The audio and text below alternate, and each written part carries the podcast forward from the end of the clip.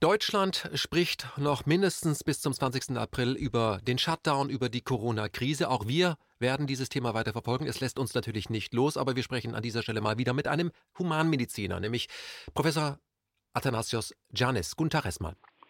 Guten Tag, Herr Jepsen. Herr Janis, Sie sind Humanmediziner und Professor für organische Chemie. Die letzten Jahre hatten Sie einen Lehrstuhl für Grundlagenforschung an der Universität Leipzig inne und ich möchte mit Ihnen über die Grundlagenforschung in Deutschland generell sprechen. Können Sie mir sagen, was ist denn eigentlich äh, Grundlagenforschung und wird wie diese in Deutschland aktuell finanziert? Ja, Grundlagenforschung ist ähm, etwas äh, ganz, ganz Schwieriges. Man tappt im Dunkeln, bis man etwas äh, Licht äh, findet. Und ähm, man äh, stützt sich, das Ganze ist basiert auf äh, bereits vorhandenen wissenschaftlichen Ergebnissen, auf Logik und auf Experiment, auf Induktion, Deduktion und Wiederholung, Reproduzierbarkeit. Äh, all das ist zusammen. Das lässt sich so einfach nicht in zwei Worten sagen. Es hat mit Neugier zu tun. Sie interessieren sich als Grundlagenforscher für ein Problem und versuchen dort ähm, einer Lösung näher zu kommen. Genau, so ist das, so ist das. Und äh, insbesondere bei Krankheiten, man versucht äh, hinter dem Symptom zu schauen, zum Beispiel wenn Sie Kopfschmerzen haben, äh, man versucht zu finden, was äh, für Mechanismen es sind, die den Kopfschmerz hervorrufen und wie man diese Mechanismen ausheben kann. Und so ist das äh, zum Aspirin gekommen. Allerdings zu dem damaligen Zeitpunkt, man kannte die Mechanismen nicht, das war eher zufällig. Mhm. Das heißt, man fragt erst einmal, warum etwas so ist und danach erst, wie man das, was man da entdeckt hat, vielleicht verändern kann, dass ein Problem verschwindet. Genau, genau so ist es. Man entwickelt eine Hypothese. Häufig ist die Hypothese falsch. Man korrigiert die Hypothese und äh, dem ganzen Prozess nennt man Trial and Error. Das heißt also, man versucht, man macht einen Fehler, man versucht wieder neu. Das ist ein iterativer Prozess. Man wiederholt etwas, bis es stimmt. Es geht also weniger darum, das, was man dort gefunden hat, das zu vermarkten, sondern erst einmal es zu verstehen. Forschung ist in der Regel, zumindest in den Universitäten, ist äh, unabhängig von Marktmechanismen. Wir werden staatlich finanziert von den verschiedenen Institutionen und wir sind dann äh, angehalten zu forschen für das Wohl der Gesellschaft, die ja uns finanziert. Sie sind Humanmediziner und äh, Professor für organische Chemie. Und Was, medizinische Chemie. Und das, äh, medizinische Chemie. Ähm, lassen Sie uns über äh, Corona sprechen. Das betrifft Sie natürlich auch in Leipzig. Die aktuelle Corona-Krise erwischt ja die Bundesregierung offiziell auf dem linken Fuß, obwohl bereits 2012 ein äh, mit dem Robert-Koch-Institut erarbeitetes Krisenpapier den Bundestag passiert hat. Ähm, in dieser Risikoanalyse geht es ja äh, explizit auch um Coronaviren und deren zukünftige Pandemiegefahr, deren Potenzial. Wie kann es Ihrer Meinung nach sein, dass äh, zwischen 2012 und 2020 sind acht Jahre derart wenig passiert ist, dass Deutschland in einen Shutdown geschickt wurde? Warum hat man die Jahre nicht genutzt, um einen entsprechenden Impfstoff zum Beispiel zu entwickeln oder eben bessere Grundlagenforschung zu dieser Virenfamilie zu betreiben? Herr ich darf Sie, wenn ich korrigiere, nicht 2012, sondern bereits um 2007 tauchen Übersichtsartikel, die folgendes besagen, Corona ist gekommen und es wird wiederkommen und äh, man wird, man erklärt, warum das alles so sein wird. Und äh, das bedeutet, wir haben viel, viel Zeit verpasst. Allerdings muss man ja sagen, dass die Forschung, äh, die Entwicklung von Medikamenten nicht von der Bundesregierung oder von den Universitäten bewerkstelligt wird, sondern es wird von Pharmafirmen äh, durchgeführt. Und es ist auch gut, dass es Pharmafirmen gibt, aber die forschen nicht immer nach Prinzipien, die der Gesellschaft dienen, sondern häufig machen sie Lifestyle-Drugs.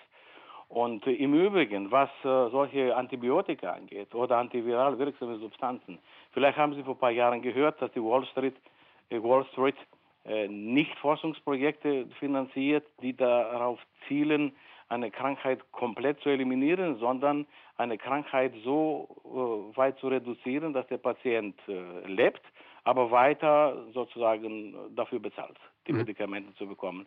Das ist ein, äh, eine Fell, wie, sollte man sagen? Entwicklung. Äh, eine Fellentwicklung, genau, die ich überhaupt nicht äh, schön finde.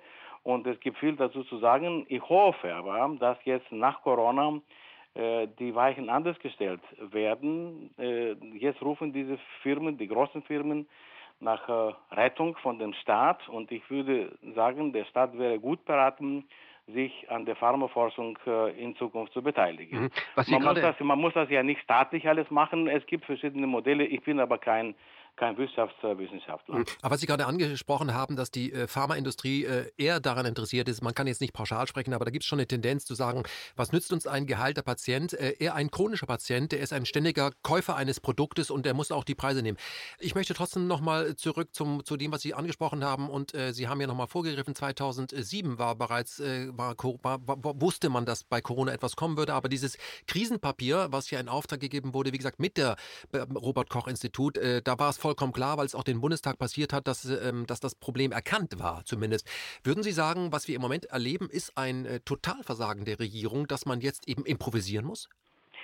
Äh, ja, ich glaube, da haben Sie recht. Äh, aber ich muss nochmal wiederholen, die Regierung ist nicht zuständig für die Entwicklung von Medikamenten. Aber die Regierungen können einiges machen, um solchen Geschichten äh, vorzugreifen, solche, den, den Weg zu ebnen für zukünftige Therapien. Und lassen Sie mich Folgendes sagen, Herr Erbsen. Ähm, ich, ich bin jetzt 66 Jahre alt und ähm, im Laufe meiner Medizinkarriere habe ich zwei solche äh, Geschichten mit RNA-Viren, denn darum geht es ja, erlebt. Das eine war 1987 und das hieß damals AIDS und jetzt, äh, 33 Jahre später, die Corona oder Covid-19, wie das so heißt. Mhm. Vorher war natürlich also diese SARS-Epidemie und MERS in China und äh, im Mittleren Osten. Also das nimmt zu, diese Geschichten. Und das hat gewisse Gründe, warum das so ist. Und weil man diese Gründe kennt, müssen wir dann als äh, Spez menschliche Spezies uns darauf vorbereiten. Was sind das für Gründe? Warum nimmt das zu? Ja, das ist ähm, die Globalisierung, die wir gemacht haben und das äh, ist keine Verschwörungstheorie, sondern äh, ich zitiere einen Artikel jetzt äh, kürzlich mit dem Titel Wie können wir aus der Pandora ähm, aus dem Pandora Box entfliehen, fliehen und da wird, werden die Gründe einfach erwähnt. Das ist die Globalisierung. Wir reisen sehr schnell und schauen Sie mal, ein Virus, was heute irgendwo am Ende des Planeten ist, in zehn Stunden ist das am anderen Ende. Äh, das geht nicht so weiter. Und äh, wir müssen aber Folgendes äh, nicht tun. Wir können keinem Vorwürfe machen. Äh, äh der Präsident der USA hat äh, diese, diese, äh, diese neue Krankheit als Kung-Flu genannt. Und das ist nicht, nicht ist zwar richtig, dass sie aus China gekommen ist, aber wissen Sie, die Viren machen keinen kein Halt. Und ich möchte daran erinnern, dass die spanische Grippe, die vor 102 Jahren hier bei uns gewesen ist, äh, aus, den, aus den USA gekommen ist, mit den Truppenbewegungen im Rahmen des Ersten Weltkrieges. Mhm. Also äh, diese, diese Geschichten, die sollte man zur Kenntnis nehmen. Die Viren sind überall und im Übrigen 6 bis 8 Prozent unseres Genoms besteht aus Viren. Das heißt, wir haben mehr Viren in uns als äh, uns selber. Mhm, das, und die, ken die, kennen wir seit Millionen von Jahren. Die Frage ist jetzt, wie kommen wir mit diesen mit diesen Viren zurecht. Einige machen uns zum Mensch, was wir sind, sind wir wegen den Viren. Andere machen uns krank, andere persistieren in unserem Genom, ohne uns etwas zu machen. Mhm. Aber was Sie gerade angesprochen haben, wir leben natürlich heute in einer wirklich hochbeschleunigten Welt und das bedeutet eben auch nicht nur Chancen, sondern es bedeutet eben auch äh, ungeahnte Gefahren, mit denen wir jetzt umgehen müssen, die wir erkennen müssen, weil wir werden auch übermorgen noch mit Fl Flugzeugen von A nach B Drehkreuze bedienen. Nur das äh, hat eben auch äh, diese, da, da, reisen Viren eben auch mit. Herr Janis, Sie selber äh, forschen im Bereich Krebs, das weiß ich. Sie sind äh, Grundlagenforscher auch auf diesem Gebiet und beschäftigen sich aktuell mit der Entwicklung eines Wirkstoffes, der Krebs zwar, wenn ich Sie richtig zitiere oder richtig erinnere, nicht heilen kann, aber die Krebszelle dazu bringt, ihr krankhaftes Wachstum einzustellen. Können Sie Ihre Arbeit auf diesem Gebiet so zusammenfassen, dass auch ein Laie das versteht? Das ist, ähm, das ist schwierig, aber ich versuche es. Äh, und zwar, wir sind ja, äh, oder ich bin Professor und ich mache das meistens an der Tafel und ich brauche äh, die Tafel oder Schaubilder, aber es gibt also ein, ein internes System, welches ähm, unser Körper benutzt, um Proteine, auch krank machen, die Proteine ähm, zu zerstören.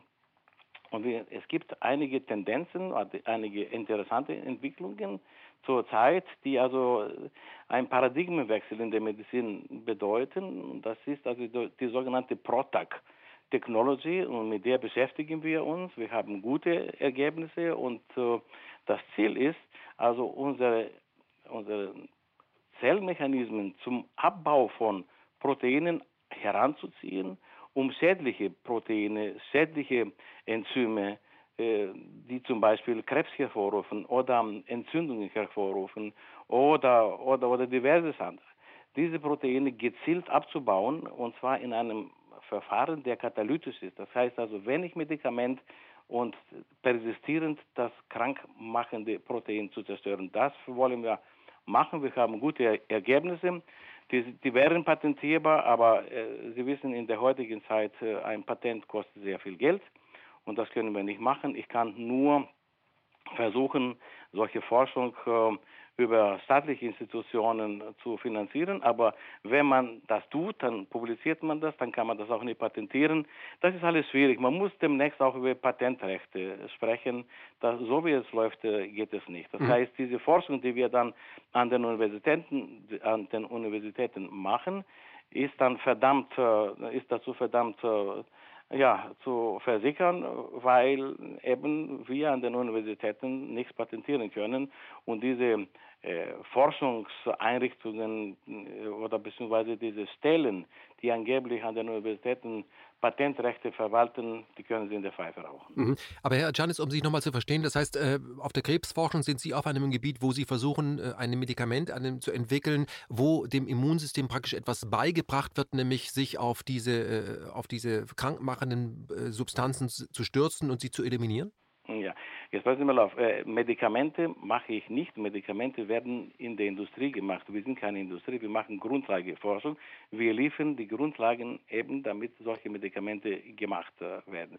So viel, so viel dazu. Also wir versuchen das äh, Ganze äh, nach vorne zu, zu bringen, aber ohne Finanzierung, äh, woher auch immer, können wir das nicht machen. Mhm. Okay, also um nochmal es zu verstehen, also Sie versuchen äh, einen Mechanismus zu entdecken, äh, wo Sie sagen, da kann Krebs anders behandelt werden, wie das im Moment der Fall ist. Das ist bekannt, solche Mechanismen ist bekannt und man fängt jetzt an, äh, diese Mechanismen heranzuziehen. In Amerika passiert auf diesem Gebiet eine Revolution. Leider in Deutschland hört man nicht so viel dazu, obwohl Viele Firmen arbeiten mit diesem Prinzip, aber äh, noch ist das äh, ziemlich in den Kinderschuhen und ich würde mir mehr wünschen. Aber lassen Sie mich auch etwas anderes sagen. Krebs hin und Krebs her. Äh, reden, wir, reden wir auch, wir haben eben über Corona geredet, wenn wir über Malaria sprechen.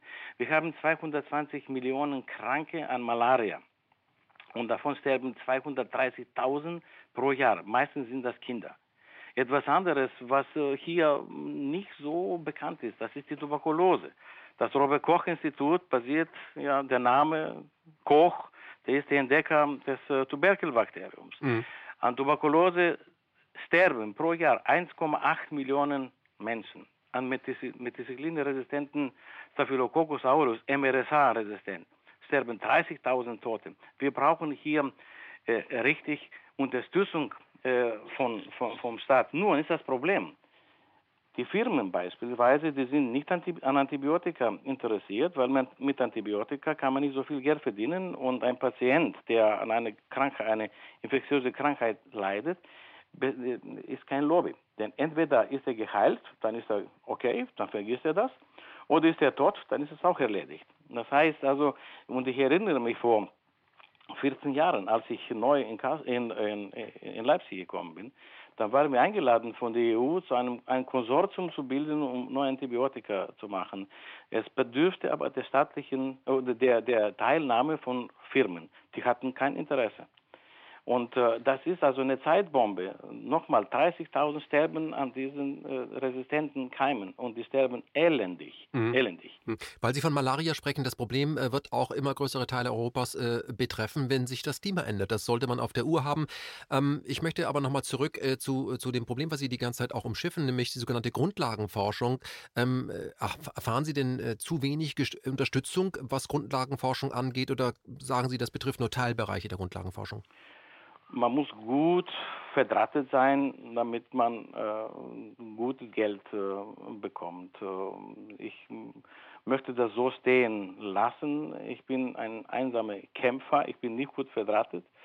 Wir haben zwar gute Publikationen in unserer Arbeitsgruppe in den letzten 20, 25 Jahren gehabt, die wurden aber wenig honoriert. Wir hatten früher mal ein, ein anderes Gespräch und ich habe Ihnen gesagt, Herr Jepsen, ich bin erstaunt, wie wenig ich hier in diesem Land ausgenutzt äh, wurde. Das muss ich so stehen lassen. Mhm. Was wäre denn aus Ihrer Sicht nötig, um hier von einer tatsächlichen Verbesserung in der Breite zu sprechen? Weil das ist ja Wissen, äh, das da ist. Das ist der, der, der, der Content, den dieses Land liefern kann. Das ist der Rohstoff. Und der, wenn der an den Universitäten quasi brach liegt oder einfach nicht 100% gefördert wird, dann kann man sich schon die Frage stellen, wo, wozu man das dann macht. Ja, sagen Sie mal, die Forschungspolitik wird von gewissen äh, Leuten in den Ministerien oder dann an den Universitäten bestimmt. Zum Beispiel, das ist die DFG hier oder die anderen Institutionen. Und äh, die haben ihre Politik und da kann ich nicht reinreden. Sie können das entscheiden und äh, so tun, wie sie es, äh, wie sie es wollen. Aber es muss etwas ändern und von meiner Perspektive gesehen, wir haben in den letzten Jahren diese sogenannte Exzellenzcluster, da werden Millionen vergeben und es wird sicherlich gute Forschung gemacht. Es werden aber dann gewisse Standorte finanziert mit Millionen von Beträgen. Da haben Sie Arbeitsgruppen, die bestehen aus 50 50 Doktoranden und Postdoktoranden. Das ist ein Industrieunternehmen. Und das, meistens das, was wir als äh, Return of Investment sagen, ist es nicht so hoch. Es gibt keine guten Universitäten, es gibt gute Arbeitsgruppen, es gibt auch schlechte Arbeitsgruppen. Wenn aber jetzt eine Universität aus politischen Gründen als eine besonders schöne oder gute äh, tituliert wird, dann bedeutet das, dass nicht nur die Guten Geld bekommen, sondern dass auch die weniger Guten und die Mäßigen. Und das ist verlorenes Geld. Mhm. Lassen Sie uns über Geld reden. Also wenn man sich überlegt, äh, Grundlagenforschung ist teuer. Gleichzeitig spricht der Staat ja im Moment davon, ein Rettungspaket vorübergehend aufzulegen. Also es wird vielleicht noch größer werden. 750 Milliarden will er in die Hand nehmen, um die Schäden, die jetzt durch Stillstand verursacht äh, wurden, um die in irgendeiner Weise äh, zu, zu kompensieren. Also Geld scheint ja dann doch keine Rolle zu spielen. Geld scheint ja da zu sein. Geld kann, äh, wissen Sie, nochmal über, über Malaria zu sprechen. Lassen Sie uns das nochmal da tun. Äh, ich, hatte, ich habe einen Kollegen aus der Schweiz, der, den hatte ich mal zum Vortrag hier eingeladen. Er hatte Folgendes gesagt, seinerzeit 2006. Wenn Malaria in den Südstaaten von Amerika auftaucht, wird Malaria innerhalb weniger Zeit geheilt werden. Das Medikament wird gefunden werden. Jetzt haben wir diese Situation. Malaria, äh, das zeigen also die Entwicklung, die Statistiken, kommt Richtung Europa, weil wegen der Klima. Mhm. Äh, Veränderung, ja. Erwärmung. Mhm. Und äh, hier wird wenig Malariaforschung gemacht. Es gibt einige Tropeninstitute mit herausragender Forschung, aber an Medikamenten kommt ja nichts. Und wir haben ja ein schönes Medikament, das heißt Artemisinin, das kommt aus der Natur. Und das ist das Medikament für die Malariatherapie, aber es tauchen langsam Resistenzen auf. Und was passiert, wenn diese resistenten Stämme nach Afrika kommen? Das wird ein Desaster äh, äh, auf uns zukommen, weil viele Leute auch fliehen werden. Und wo werden sie hingehen? Nach Europa. Mhm. Das heißt, äh, in den USA gehen die ja nicht. Das heißt, man kann sich diesem Problem, man kann sich nicht abschotten. Können Sie den Unterschied zwischen Grundlagen und Patentforschung erklären? Ja, die, die, die, Patentforschung, also alles beginnt natürlich mit der Grundlagenforschung. Dann entdecken Sie etwas Schönes etwas Gutes. Sie haben den Eindruck, also das wird äh, was tun, ein Impfstoff oder was weiß ich oder ein Medikament, dann gehen Sie hin und patentieren das. Und das bedeutet, Sie dürfen das alles ausnutzen. Dieses Patent ähm, schützt Sie weiterhin für einige Jahre. Und so ein Patent weltweit kostet zu Beginn 250.000 Euro. Wer kann denn dieses Geld bezahlen? Das kann nur die Industrie bezahlen. Mhm. Und das ist das Problem der Universitäten. Die machen die Grundlageforschung, davon profitiert die Industrie und die Industrie macht dann ihre eigene Forschung auf der Grundlage der universitären Forschung und die patentieren das und machen. Würden Sie sagen, die Industrie ist, was das angeht, äh, Trittbrettfahrer? Die Industrie, ja, wir brauchen die Pharmaindustrie nochmal. Trittbrettfahrer sind wir ja alle. Auch wir Wissenschaftler in den Universitäten schauen uns an, was andere Kollegen oder Kolleginnen weltweit machen und steigen dann ein. Jeder ist Trittbrettfahrer. Das Problem ist, wer profitiert von den Entdeckungen und warum profitieren die Universitäten nicht? Wenn sie sowieso so viel dazu beigetragen haben, dass solche Patente bei der Industrie zum äh, Produkt kommen. Hm. Da muss man sich aber schon die Frage stellen, ich meine 250.000 Euro, davon kann man auch im Regierungsviertel mehr als dreimal essen gehen, aber so viel Geld ist das nicht. Ich meine, die Entwicklung eines Medikamentes geht dann in die Millionen, da sollte die Industrie mit einsteigen, aber 250.000 Euro, ich meine, wenn, die, wenn die, unsere, unser Staat jetzt mal eben 750 Milliarden in die Hand nehmen kann, da sollte es doch möglich sein für ihn, der ja die Universitäten finanziert, sagen 250.000 Euro für eine Patent, für ein Patent, an dem wir dann, das ist ja auch wieder Investments, geht ja zurück das Geld, das sollten wir doch einsteigen. Das sind ja jetzt, äh, das sind überschaubare Summen. Tja, das ist so. Aber äh, wenn die Leute nicht innerhalb von wenigen Monaten oder Jahren äh, das Gefühl haben oder die Garantie haben, dass sie also 25 Prozent Rendite haben werden, investieren sie es nicht. Und deswegen sage ich nochmal, es gibt gute Grundlageforschung in der Bundesrepublik. Es muss eine Möglichkeit geben, diese Grundlageforschung, und ich spreche jetzt äh, solche Antimalaria-Mittel, antivirale Mittel, Antibiotika. Man kann das äh, auch äh, machen mit Hilfe von staatlichen Institutionen. Wie? Das muss dann der Staat uns sagen, weil wir haben an den Universitäten nicht, nicht so viel zu sagen, mhm. wie gesagt. Und nochmal zu, zu Malaria. Ähm, Malaria, das Medikament, für das, das welches 1971 entdeckt wurde, bekam dann den Nobelpreis 2015. Das war also die Kollegin Yu in den USA. Mhm. Ich äh, habe eine Frage an Sie, äh, Professor Athanasius Janis. Was passiert denn mit Ihrem Projekt, wenn Sie keinen Industriesponsor finden? Oder anders gefragt, wäre Crowdfunding für Sie eine Möglichkeit, hier Abhilfe zu schaffen? Können Sie das Projekt nochmal beschreiben, wo, in dem Sie arbeiten und was eingestellt werden müsste, wenn Sie bis April nicht jemanden finden, der Ihnen hilft? Ja, wenn ich kein Geld finde, wird das alles äh, zugrunde gehen und ähm, die, die, Erkenntnisse, die wir haben, die werden dann versickern. Das Wort habe ich zum zweiten Mal jetzt äh, benutzt und äh, ich bemühe mich zurzeit für Forschungsförderung. Das ist aber ein langwieriger Prozess und jetzt wird es noch schwieriger in Zeiten von Corona. Das Geld wird, äh, wird immer, immer, immer wieder weniger. Es gibt noch Geld, aber das ist meistens in den falschen Taschen. Und äh, wenn Sie mich da so fragen, ich möchte eine Lanze brechen für dieses Projekt, was wir haben, jenseits der Protac-Technologie, die ich eben angeführt habe, nämlich fürs Artemisinin. Das Medikament ist aus der Natur und das wird produziert in Tonnen. Aus der Pflanze wird es gewonnen. Der Mechanismus ist leider nicht bekannt. Wir haben vor, diesen Mechanismus äh, zu studieren und zu entdecken. Ich plane eine internationale Forschungskooperation hier mit Leuten aus anderen Ländern und aus anderen Universitäten. Und da dieses Medikament also dann auch Antikrebseigenschaften hat, wollen wir auch das entsprechende oder die entsprechende Proteine, Systeme in unseren Zellen finden, die für diese Eigenschaft äh, äh, zuständig sind, für diese Antikrebswirkung. Und auf der Basis kann man neue Mittel machen, smarte Antikrebsmittel, zumal das natürliche Medikament Artemisinin, so wie wir das bisher kennen, keine Nebenwirkungen hat. Hm. Das ist eine chinesische Pflanze. Das wäre mein Traum sozusagen und dafür kämpfe ich. Und ähm, ich habe jetzt kürzlich noch eine fünfjährige Verlängerung meiner Professortätigkeit äh, bekommen an der Universität Leipzig. Ich habe noch eine andere Aussicht, aber darüber will ich jetzt im Moment nicht sprechen. Mhm. Die Pflanze, und wäre ganz gut, wenn wir Geld finden können. Die Pflanze, die, über die Sie sprechen, ist eine alte chinesische Pflanze und das sind ja diese ähm, neuen Medikamente, wie Sie sie gerade benannt haben, die smarten äh, Medikamente, die eben ohne Nebenwirkung auskommen und sich eben äh, mit diesem, diese Antikrebswirkung haben. Ähm, wie viele Menschen sind standardisiert nötig, um an einem solchen Projekt zu arbeiten? Mit wem arbeiten Sie an der Universität für dieses Projekt konkret zusammen? Wie viele Menschen sind denn das? Also im Moment arbeite ich mit mir selbst.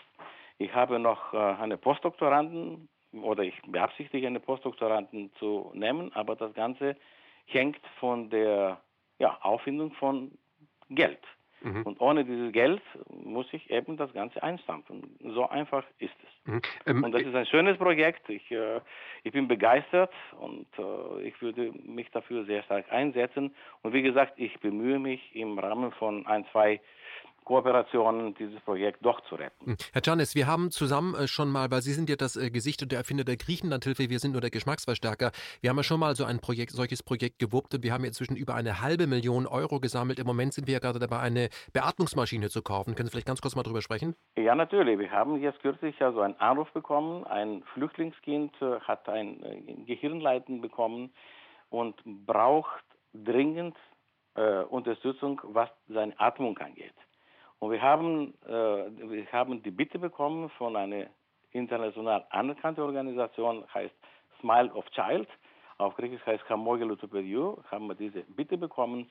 Und äh, da bin ich Ihnen dankbar, Herr Jepsen, dass Sie also diesen Betrag für, das, äh, für den Kauf des Gerätes sofort und ohne Bürokratie also genehmigt haben. Mhm. das Gerät ist bestellt und das wird kommen. Wir sagen konkret, wir nehmen ein Flüchtlingskind und retten es. Und äh, unsere Freunde in Europa überlegen, 1500 Kinder aus den Lagern in Griechenland zu bekommen und sie überlegen es noch. Und wenn sie noch zu lange überleben, dann sind die Kinder, viele dieser Kinder sind dann tot. Mhm. Und wir Can, handeln. Herr Janis, ähm, wir handeln und das geben wir mal an unsere Hörer zurück, denn das Geld, was wir ausgeben, das ist ja äh, Geld, was uns äh, die Menschen da draußen äh, zukommen lassen über die Griechenland-Nothilfe. Die Nummer ist immer noch, also die Kontonummer ist immer noch aktuell. Und äh, wie gesagt, äh, wir haben in Griechenland eine Menge getan. Wir bleiben auch aktiv, weil es haben Menschen, wir wollten das ja eigentlich nur auf ein Jahr anlegen, es haben wirklich Menschen gehört und Daueraufträge eingerichtet. Und ähm, es gibt natürlich einen großen Bedarf darf, da lassen Sie uns mal kurz einen Sprung machen, ähm, während wir hier ja nur über die Corona-Krise sprechen äh, oder noch in Italien darüber sprechen, befindet sich ja Griechenland seit Jahren in einem medizinischen Shutdown. Ein Drittel der Bevölkerung, das sind knapp 3,5 Millionen, lebt ohne jegliche Art von Krankenversicherung und damit auch ohne Zugang zu medizinischer Versorgung. Dort wird es auch Corona geben. Wie geht Griechenland denn mit dieser äh, Corona-Krise um? Darüber hören wir ja gar nichts. Ja, also Griechenland aus Gründen, die wir nicht verstehen, manche sagen, das ist das Klima, aber daran zweifle ich, äh, hat wenig Tote zu beklagen. Im Moment haben wir 50 Tote zu beklagen. Äh, vergleiches Land, vergleichbares Land wäre Holland und die haben circa die Zahlen sind von heute 1400 Tote zu beklagen, weil sie eben von Anfang an auf die sogenannte Herdenimmunität äh, gesetzt haben und das zeigt sich, das ist nicht äh, der richtige Weg gewesen. In Griechenland haben sie sehr früh also Ausgangssperren eingerichtet und die Griechen ausnahmsweise halten sich auch dran. Und, und, wir haben nur 50 Tote zu beklagen. Aber trotzdem, wir haben Zeitbomben in den Inseln, wo diese ähm, Leute äh, zusammengefercht sind. Sind Sie denn eigentlich als äh, Professor und auch als griechischer äh, Staatsbürger, sind Sie mit dem Managen der Krise in Deutschland zufrieden? Ich möchte Folgendes sagen. Ich möchte nicht in der Haut der Politiker stehen. Über die Corona-Krise wird sehr kontrovers diskutiert. Und wissen Sie, wenn man nicht weiß, wie sich das Ganze entwickelt, dann würde ich sagen, ich plädiere für die äh, Maßnahme der Regierung und die sollte man aber dann nach einer gewissen Zeit ähm, äh, hinterfragen. Von meiner Perspektive aus und von meiner Erfahrung äh, aus sage ich, die Corona ist gekommen, um zu bleiben. Corona wird nicht weggehen. Das ist das Erste. Das Zweite ist, äh, ein Impfstoff wird mindestens ein Jahr dauern und wir wissen nicht, welchen Schutz dieser Impfstoff garantieren wird. Drittens, antiviral wirksame Medikamente sind schwer zu entwickeln. Die Entwicklung eines Medikamentes dauert meistens äh, fünf Jahre mindestens und diese Zeit haben wir nicht. Viertens, die bisher angewendeten Medikamente sind alt und was ich bisher sehe und lese und höre, sind nicht wirksam, was äh, diese Corona-Geschichte angeht. Also wir müssen uns auf harte Zeiten äh, besinnen und das Ganze wird unsere Gesellschaft verändern. Viele werden ihr Leben verlieren, viele werden ähm, ihr Geld verlieren, aber die meisten am Ende werden ärmer sein. Und wir müssen uns an den Satz halten, weniger ist mehr. Weniger konsumieren, weniger äh, reisen, weniger die Viren durchstöbern von Afrika nach Deutschland, nach Europa, von Europa nach Afrika. Äh, wissen Sie, ich sage Ihnen ein Beispiel. Äh, die Conquistadores im 16. Jahrhundert haben die Influenza an die Indios gebracht in Südamerika und daraus sind 90 Prozent der dortigen Bevölkerung gestorben. Diese, die, diese Influenza kam dann später über die USA wieder zurück zum Ausgangspunkt, nämlich nach Spanien. Äh, soll ich das weiter ausführen? Das heißt, wir sind exponiert diesen Viren und wir müssen ähm, äh, Werkzeuge in der Hand haben, um die zu begegnen. Wir brauchen antiviral wirksame Medikamente. Wir brauchen insbesondere Impfstoffe. Wir brauchen auch Schutz unserer Umwelt, weil beispielsweise die Fledermäuse, die also diese ganzen Viren tragen, wir haben deren deren äh, Umwelt zerstört, deren Lebensgrundlagen zerstört. Und was machen die? Die besuchen uns dann in den dicht besiedelten Städten. Mhm, das heißt, ein letztes Beispiel, ein letztes Beispiel: Die Chinesen mit der Industrialisierung brauchen eine Menge Proteine. Die haben dann äh, Millionen von Schweinen gezüchtet und diese Schweine sind eine gute Blutquelle für die äh, für die Fledermäuse. Und wenn die gestochen werden von den Fledermäusen sind die krank und übertragen dieses Virus auf die Menschen. Was Sie beschreiben, alles hängt mit allem zusammen. Lassen Sie uns ähm, aber nochmal positiv rausgehen. Und zwar, ich möchte nochmal darauf hinweisen, durch Ihre Initiative und uns als Geschmacksverstärker haben wir es wirklich geschafft, innerhalb von drei Jahren äh, über 500.000 Euro zu sammeln. Wir, wir nähern uns der 600.000 Euro genau. in der Griechenlandhilfe. Und vielleicht ist es ja, damit hätte ja niemand gerechnet, äh, vielleicht ist es ja möglich, äh, damit, dass wir uns jetzt auf dieses Medikament zum Beispiel äh, spitz, äh, konzentrieren können, an dem Sie arbeiten, ein äh, Mittel, was ähm, anti den Krebs bekämpft, aber auf eine natürliche Art und Weise, ein smartes Medikament. Sie bräuchten also Geld, für, um dieses Forschungsprojekt, was Sie ja schon laufen haben, auch weiterzuführen, um in ein oder zwei Jahren zu einem Ergebnis zu kommen, was man dann anbieten kann, der Industrie zur Verfügung stellen kann und sagen kann, hier gibt es eine Möglichkeit. Andere, ähm, ich weiß dass im Ausland, große Pharmafirmen arbeiten bereits daran, Sie arbeiten aber in Leipzig daran. Wie viel Geld wäre denn nötig, um, ein, um, ihren, um Ihren Kollegen oder Ihre Kolleginnen äh, zu finanzieren für ein oder zwei Jahre? So lange, glaube ich, wird man brauchen. Also halten wir eins fest, ich will für meine Tätigkeit kein Geld haben. Ich habe mein Geld von der, von der Universität, beziehungsweise das ist meine Pension, mehr bekomme ich nicht. Und ähm, wenn ich also einen Postdoktoranden finanzieren möchte, kostet das ähm, 55.000 Euro. Und wenn ich 10.000 Euro dazu nehme, um entsprechend also die Sachmittel zu kaufen, dann ist es 65.000 Euro. Mhm. Mehr ist das nicht. Das heißt, für das 65 ist ein läppischer Betrag, mhm. aber wissen Sie, heutzutage selbst für den kleinsten läppischen Betrag müssen Sie auf die Hinterbeine steigen und kämpfen und kämpfen und kämpfen. Und das Leben des Professors besteht aus vom Schreiben von Anträgen. Das heißt, Sie schreiben zehn Anträge, um vielleicht ein bis zwei finanziert zu bekommen. Das ist mühsam, das ist äh, das ist nervenaufreibend und äh, es ist nicht so produktiv. Herr Tanis, wie soll das Projekt heißen oder wie heißt das Projekt für uns intern?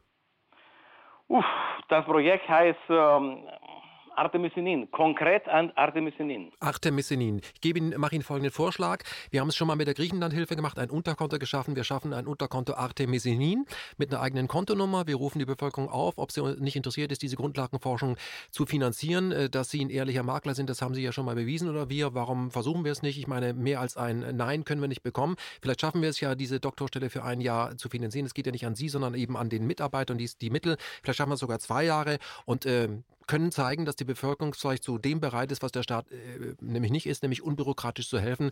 Äh, lassen Sie uns diese Wette einfach formulieren. Wir legen die Kontonummer auf, wir geben dem den Titel und jemand, der eben dahin spenden möchte, statt an die Griechenlandhilfe, die ja weiterläuft, der soll das tun und wir werden vielleicht am Ende im Vierteljahr sagen, wir haben es geschafft. Das wäre wunderbar, das wäre ein tolles Geschenk ähm, für mich. Äh, für mich ist die Realisierung des Traumes das Wichtigste, nicht ähm, das Geld für mich, wenn, denn ich bekomme ja kein Geld. Das Geld ist nur für den wissenschaftlichen Mitarbeiter, Mitarbeiterin, die an dieses Projekt arbeiten wird. Und das würde mich sehr, sehr freuen. Wir haben nämlich gute Vorergebnisse und das wäre schade, sie jetzt zu verlieren. Und das würde der Menschheit zugutekommen. Einerseits würden wir auf dem Gebiet der Malaria etwas Wichtiges tun können. Und andererseits, dieses Medikament können wir auch für die Krebstherapie dazu verwenden. Und das würde auch den äh, gut bezahlten oder bezahlenden Europäer, den guten Kunden auch zugutekommen. Also ein Teil für die dritte Welt, ein Teil für die erste Welt. Das wäre doch ein super Geschäft. Das wäre ein gutes Geschäft für alle Beteiligten, zumal wir ja hier gerade schon die Risikoanalyse äh, formuliert haben und wissen, dass wir uns mit diesem Problem Malaria kommt nach Europa rumschlagen müssen. Aber anders als die Regierung, die seit 2012 das Papier in der Schublade hat und jetzt trotzdem improvisieren muss, können wir ja sagen, wir wissen von diesem Problem und wir als Hörer, wir als User, wir als crowdgefundete Bevölkerung, wir sagen, wir gehen dieses Problem an, mal sehen, ob wir das hinbekommen. Ich bin da sehr zuversichtlich. Professor Athanasios Janis, ich bedanke mich ganz herzlich für das Gespräch und bin sehr gespannt, wie dieses, diese Wette ausgeht. Ich ich bedanke mich auch bei Ihnen für das Gespräch und natürlich auch unabhängig von dem Ausgang dieses, äh, dieses Vorhabens jetzt, ähm, Crowdfunding, bedanke ich mich für die groß, äh, gro äh, großartige Unterstützung äh, Ihrer Zuschauer oder Zuhörer in den vergangenen fünf Jahren. Vielen Dank und man sieht sich in Leipzig.